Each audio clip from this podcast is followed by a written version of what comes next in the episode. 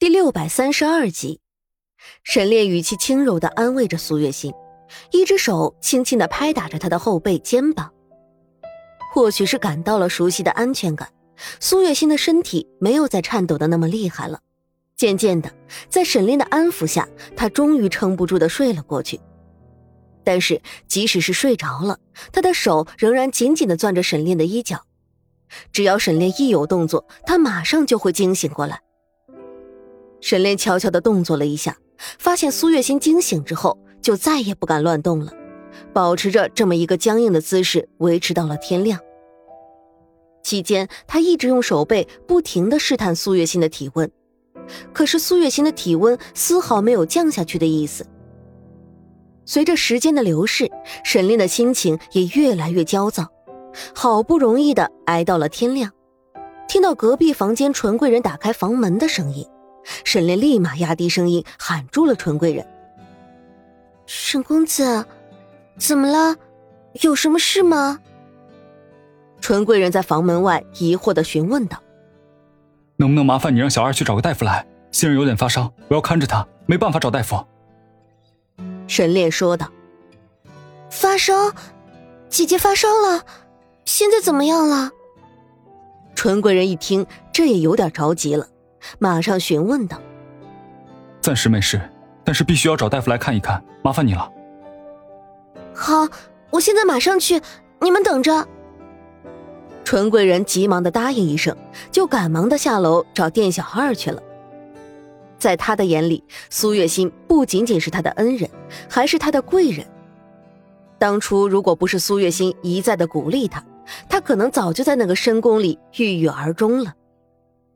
苏月心给了他活下去的希望，给了他对未来的期望，所以一听到苏月心生病了，他甚至比自己生病了还要伤心。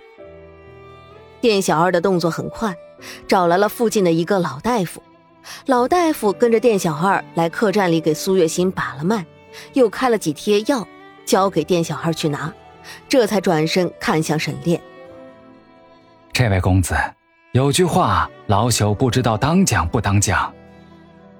老大夫有些为难的说道：“大夫，您有话不妨直说，无论是什么，我都会尽力办到的。”沈炼紧紧的握着苏月心的手，一边说道：“公子啊，老朽为尊夫人开的药是需要一味药引的，这药引必须是极为贵重的药材才行。”老朽一介草民，自然是没有什么贵重的药引的，就看公子你有没有办法了。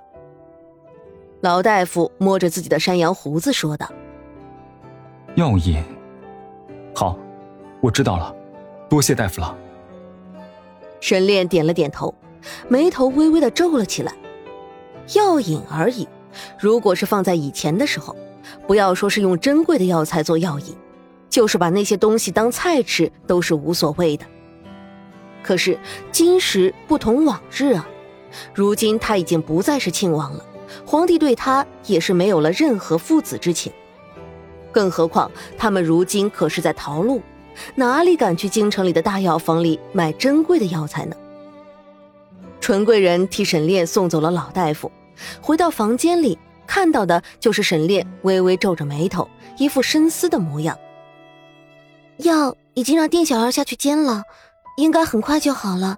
沈公子，你也不必太担心，姐姐她吉人自有天相，不会有事儿的。纯贵人说道：“嗯，我知道，谢谢你了。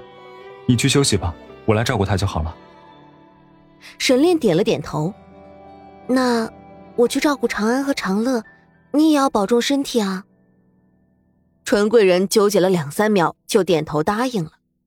他是听说过沈炼对苏月心的感情的，自然不担心沈炼会照顾不好苏月心。而且长安和长乐两个孩子也确实需要人照顾，他不能在这里碍事，总可以做一点别的事情。药很快的就被店小二送了上来，沈炼接过来，一点一点的喂苏月心将药喝下去。又将苏月心的手放进被子里，自己这才找了个空休息了一小会儿。苏月心喝了药，脸色已经不像之前那么难看了，高烧也已经退去了。但是，不知道为什么，他就是到了现在还没有醒过来。这是怎么回事啊？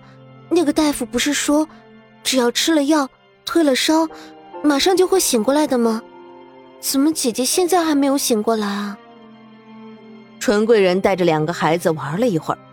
哄着两个孩子，自己在客栈后院里玩，自己上来看了看苏月心的情况。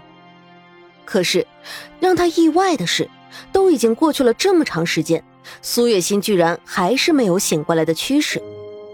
沈炼听着纯贵人的话，没有说话。他知道，其实刚刚那个老大夫还有半句话没有说出来。没有药引的话，药的效用会减少一半。所以苏月心现在还没有醒过来，也是情有可原的。他知道，但纯贵人不知道。这会儿有些惊讶也是应该的。这种事情他也并不打算告诉纯贵人，说出来了又能如何呢？姐姐，姐姐，你能听到我说话吗？你醒过来好不好？我好担心你啊！你和我说两句话好不好？纯贵人跪在苏月心的床边，抓着苏月心的手，声音里满是乞求的说道：“纯贵人，你不必担心，心儿她会醒过来的，只不过会晚一些罢了。”沈炼说道：“会晚一些，什么意思啊？沈公子，你是不是有什么事情瞒着我？”纯贵人聪明的听出来了沈烈话里的深意，立马追问道：“没什么。”究竟是什么事情？你为什么要瞒着我？你是害怕我对姐姐不利吗？我发誓，自从姐姐她救了我以后，我的命都是她的，我不会做什么的。你告诉我吧，究竟是发生了什么事情？为什么你要说晚一点呢？纯贵人问道。其实告诉你也没有什么，是因为心儿的药需要药引，只不过如今我们还没有逃出京城。不能去那种大药房里买药引，但是如果没有药引的话，药的作用就会减半，所以心儿才会到了现在还没有醒过来的。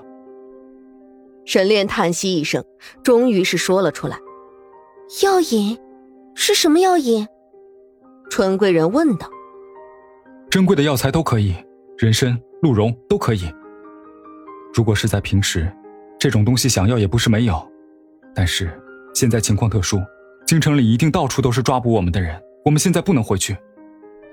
沈炼微微皱着眉头说道：“珍贵的药材，珍贵的药材，其实也并不是完全没有办法。”纯贵人嘟囔了两句，突然说道：“什么？你说什么？难道你有什么办法吗？”沈炼立马站起来，抓住了纯贵人的胳膊，问道。我以前在宫里的时候，看到过一本书，书上说人的血也是一味药引，只不过十分的伤元气，所以没有多少人会用。我们或许可以试一试。”纯贵人说道。“人血？”沈炼有些疑惑的说道。“嗯。”纯贵人点头。“能行吗？”“我们现在也没有别的办法了，不是吗？”试一试，总比什么都不做好啊。”纯贵人说道。“有道理，那就试一试吧。”沈炼点了点头。说完话，沈炼立马从腰间抽出匕首，准备放血。可是就在他拔出匕首的时候，纯贵人阻止了他。“等一下，沈公子，你的血恐怕不行。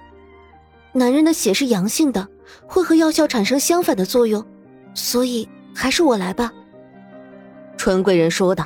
“可……没有什么可是，但是，现在生病的人是你的夫人，但也是我的姐妹，我也要为她做点自己能做的事情啊！